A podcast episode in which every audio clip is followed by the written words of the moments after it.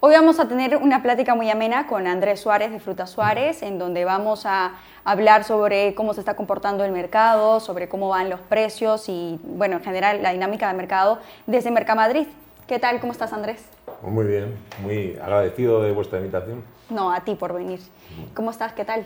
Bien, bien, pues nada, eh, trabajando, tratando de hacer bien las cosas y, y bueno, como comentábamos antes del programa, pues pues eh, tratando de, conseguir que la distribución pues, sea lo mejor posible, pero en tiempos difíciles, porque vivimos tiempos complicados y eso en nuestro sector ahora se nota mucho, claro. Sí, la verdad.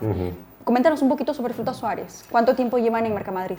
Mm, nuestra empresa en Mercamadrid llevamos desde el inicio, Mercamadrid lleva desde el, bueno, decimos Mercamadrid, Mercado Central de Frutas de Madrid, que es donde se concentran todos los mayoristas eh, aquí en Madrid pues aquí llevamos desde el año 62 de su fundación, pero mi empresa, eh, soy la tercera generación, eh, llevamos 80 años dedicados a esto y, bueno, y, aquí seguimos y, la cuarta generación apretando, que se dice.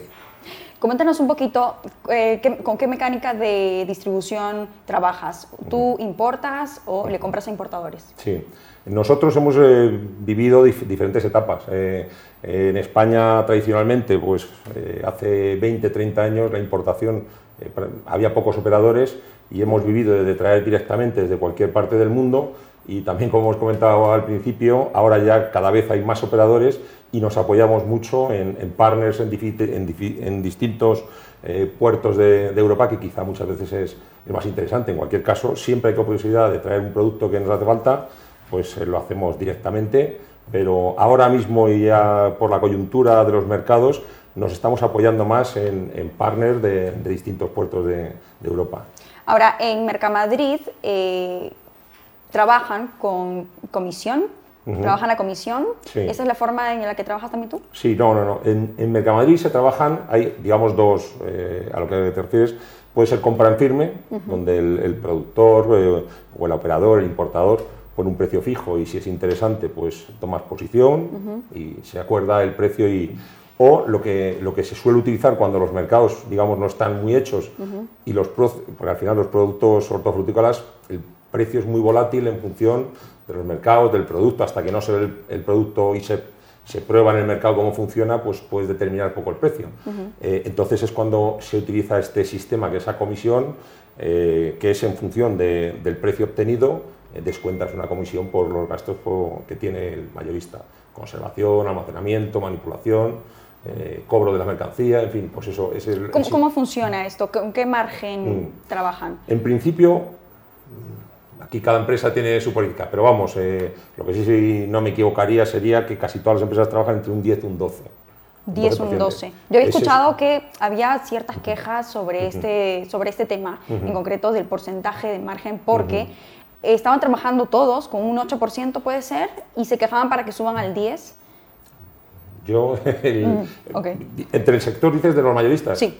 Pues, eh, que trabaja la comisión. Pues probablemente ese que trabaja al, 8 se quejará porque eh, lo que te he dicho, la dinámica del mercado, yo te he dicho un 10, un 12, también depende del volumen. Es decir, a más volumen probablemente puedes trabajar con menos, es una economía de escala pues con, menos porcentaje.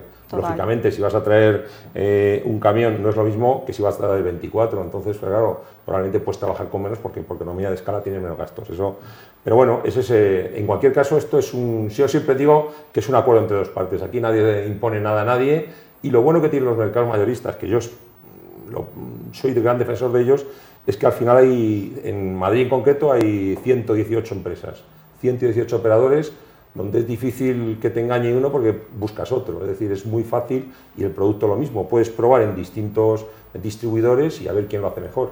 Y de hecho esa es la lucha que tenemos los mayoristas, pues tratar de hacerlo bien para que el productor esté contento con nuestros precios y nos mande el producto.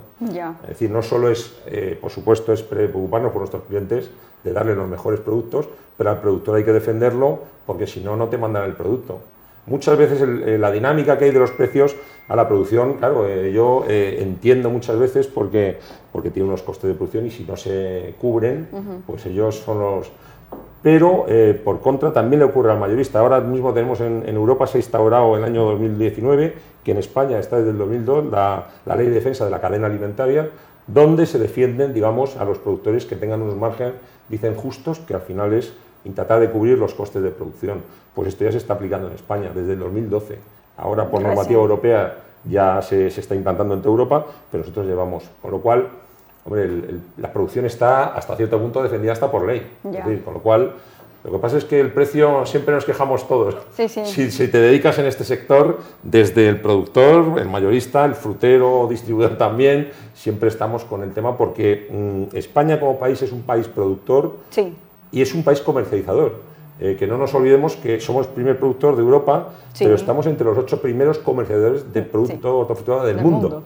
Con lo cual hay una competencia tan bestial que cada el precio es lo que hace que haya precios competitivos es bajos, es decir, y claro, se quejan todos, todos los, que nos dedicamos y a esto. no solo de los productos que se cultivan aquí, ¿no? sino hace un momento hablábamos de los tropicales, que ahora mismo están pasando por un momento difícil. ¿no? Me decía, ahorita los mangos están complicados. Coméntanos un poquito sobre esto. Eh, ¿Qué frutas estás comercializando ahora mismo? ¿Qué problemas hay? ¿Qué retos hay con este tipo de frutas? Bueno, en tropicales ahora mismo eh, nosotros, eh, y que lo comentábamos antes, nosotros tenemos una, producción en la costa tropical de España, que es, una, es un valle eh, digamos que es un paraíso donde eh, se produce eh, desde mango, aguacate, pitaya, es un poco la Sudamérica traída aquí a, España. Y esos productos, hace, lo comentamos hace 50 o 60 años, no se consumían, se conocían allí localmente, pero aquí en Madrid eso no lo veían y, no lo quería nadie. Porque se desconocían. Entonces, nosotros llevamos comentando, comercializando chirimoya hace mucho tiempo, el mango es más reciente, el mango en España puede tener una tradición 25 años más para acá. Claro, el mango sigue siendo un producto tropical, ¿no? No es como los aguacates, que ya es más de la compra diaria. Mm, bueno, sigue se considera tropical, porque aquí realmente es un producto tropical. Eh, claro. Eh, producción de aguacate en España, que se ha potenciado mucho porque ha subido el consumo, antes no se producía nada, pero ahora principalmente también viene de fuera, de muchos países. Entonces, pero sigue considerándose, yo creo que en España la piña, el aguacate, el mango, eh, la chirimoya incluso, son, se consideran aquí en España por lo menos como tropicales. Y bueno, nosotros comercializamos, siempre hemos comercializado. El, mango de avión, la piña de avión, se ha conocido aquí hace mucho tiempo y ya se traía en avión porque digamos que se va conociendo y, encima es un producto que, mm, que quizá, eh, que por eso se puede, antes hablábamos de, de, las marcas y demás, es un producto que se aprecia si está bien trabajado, es decir, que si se ha hecho bien la maduración, la presentación y la maduración, muy importante. Es decir, traer un producto que sea bueno, pero justo en el tiempo en el que está Ya, porque es que todo entra por los ojos, entonces tiene que estar mm. vistosamente bonito. Sin duda, eso es lo primero. lo primero es, eh, yo siempre lo digo, decir, está muy bueno, no, pues aunque esté bueno, ponlo bonito, porque si no está bonito, nadie se lleva nada a la boca encima. O muchas veces, y eso es una, una pena, pero si está bonito y no está muy bueno, no importa, igual se paga por eso. Eh, por supuesto. Lo que pasa es que eso es una compra corta, a corto plazo o cortoplacista. Es decir, puedes picar una vez, pero luego la segunda vez que lo vas a comer, como no te ha dejado un buen recuerdo, la gente entonces sí lo vas a vender, pero no repite. En nuestros mercados que son continuos lo notas con los clientes. Es decir, cuando le vendes algo bueno, al día siguiente viene buscando, oye, no, no quiero ese que me vendiste, esa marca, esa variedad. Y entonces eso es un producto que funciona y por eso, y lo hilo con lo de los productores, al mayorista le interesa un buen producto porque se vende solo. No hace falta ser eh, un especialista porque el cliente lo busca y lo demanda. Entonces, pues... Ok. Bueno, y ahora te va una pregunta muy curiosa para quienes quieran invertir en este sector o en, en Mercamadrid a lo mejor, tener un puesto, eh, incursionar en el mercado de las frutas. ¿Cuánto cuesta un puesto en Mercamadrid? Pues mira, los, mercados, eh, yo soy presidente de la Asociación de Empresarios eh, Mayoristas eh, ah, de, Frutas de, España. Entonces, esto es un tema que lo conozco bien. mayorista puede ser cualquiera, es decir, esto no es un círculo cerrado, no es nada. mañana abres tu puesto no es nada endogámico. yo he dicho que vengo de mi abuelo, no pasa esto, es que pase de hijos a padres. No, esto son sociedades y, y tú puedes licitar, son paradas, son no son en propiedad, los mercados son de los ayuntamientos y tú coges una concesión. Ahora mismo una concesión de un puesto, eh, ¿cuánto puede costar? Pues mira, entre, puede ir desde unos 150.000 hasta 300.000 euros. ¿En qué varían los precios? Pues depende si el mercado está bajo, el que vende tiene necesidad o no, eh, el puesto esté bien ubicado o mal ubicado, con lo cual se entiende que tampoco es vamos, complicado ser mayorista, no es una inversión que no la puedo hacer, eh, digamos, entonces eh, el, dedicarse a esto pues podría hacerlo mucha gente. ¿Qué ocurre ahora mismo en Madrid? Que lo comentamos antes, no hay espacio libre. Todas las concesiones, digamos, están dadas y la gente explota su negocio normalmente. Si alguien tiene dificultad, deja la llave y Mercamadrid, que es una entidad pública, lo saca a concurso, se presenta el que quiera con una oferta económica y por eso digo que de 150 hasta 300 más o menos, lo digo por adjudicaciones de los últimos cinco años, han podido variar entre esa, entre esa banda. Pero influye mucho también, hay seis naves, hay unas que son mejores y peores, esto es como el que compra un piso en, una calle principal, en, en, la Place Vendôme en París, en la calle Serrano en Madrid, en, los distritos principales, y hay otros donde hay, son peores porque tienen menos paso de gente, tiene eso es lo que varía. Ok, ahora siguiendo con, el, siguiendo con la línea de los retos, eh, esta es una pregunta también curiosa para quien no, es, no sepa mucho sobre, sobre este rubro, este sector y también quiere invertir y hacer algo. Eh, ¿Cuál es el reto más grande para ti de comercializar estas frutas y hortalizas en Mercamadrid? Uy, el reto más grande, y lo hemos comentado, la rentabilidad. La rentabilidad porque el, el producto perecedero, eh, yo siempre les digo que es muy dificultoso porque aparte de conocer bien el sector, yo llevo ya más de treinta y tantos años y todos los días te ocurren cosas sorprendentes porque eh, evoluciona el producto continuamente y no depende de nosotros. La maduración de un producto va por climatología o, el abastecimiento va porque eh, tienes previsto que te traigan una producción en el mes de enero el 4, se retrasa dos semanas y ya vas con la campaña empezada, entran otros productos. Entonces, y eso al final, y en, como te he dicho al principio, en mercados tan competitivos, pues pierdes a lo mejor la primicia de que si empiezas antes que otros tienes rentabilidad, luego los precios ya bajan. Es decir, el, el conseguir hacerlo bien, que sacar una rentabilidad interesante, pues muy complicado. Muy complicado porque al final el producto, como no lo desarrolles bien comercialmente, se destruye y entonces es una ruina pues se pierde. Se pierde. Entonces, claro, son, eh, eh, son ese es el mayor reto, el conseguir eh, hacerlo bien para que sea rentable. Entonces es la lucha que tenemos Día diaria, diaria. Y luego, bueno, de competencia, competir con son mercados donde la gente tiene mucho conocimiento, el que se equivoca, aquí los errores se pagan muy caros, es decir, en cinco importaciones mal, hechas, literal, literal probablemente o pierdes el puesto de trabajo si eres un comercial o si eres un productor, abandonas la, la experiencia porque cuesta mucho dinero, claro. Totalmente. Ese es el reto. Bueno, y para ir finalizando, eh, ¿Cuál es la proyección que hay ahora mismo de las frutas en mango, en lo que estás comercializando? Mm, bueno, la proyección, eh, ahora mismo Mango el nacional está terminando. Eh, por ejemplo, sí, a nivel nacional, por ejemplo, hay un gran problema con la lluvia. No ha llovido nada, las producciones nacionales van a ser dificultosas, por lo menos. ya hoy hablaba que hay un solo productor español que hizo una planta de despotabilizadora para poder regar porque el resto dependen de, infraestructuras que no son suyas y que ahora mismo no hay agua. Estaban los pantanos allá un 8%. Eso es un problema que ya viene sucediendo desde antes, ¿no? España es un país pluviométricamente del sur para abajo muy bajo y a nivel estatal no se, no se potencia eso. Nosotros somos eh, principales productores, un país agrario.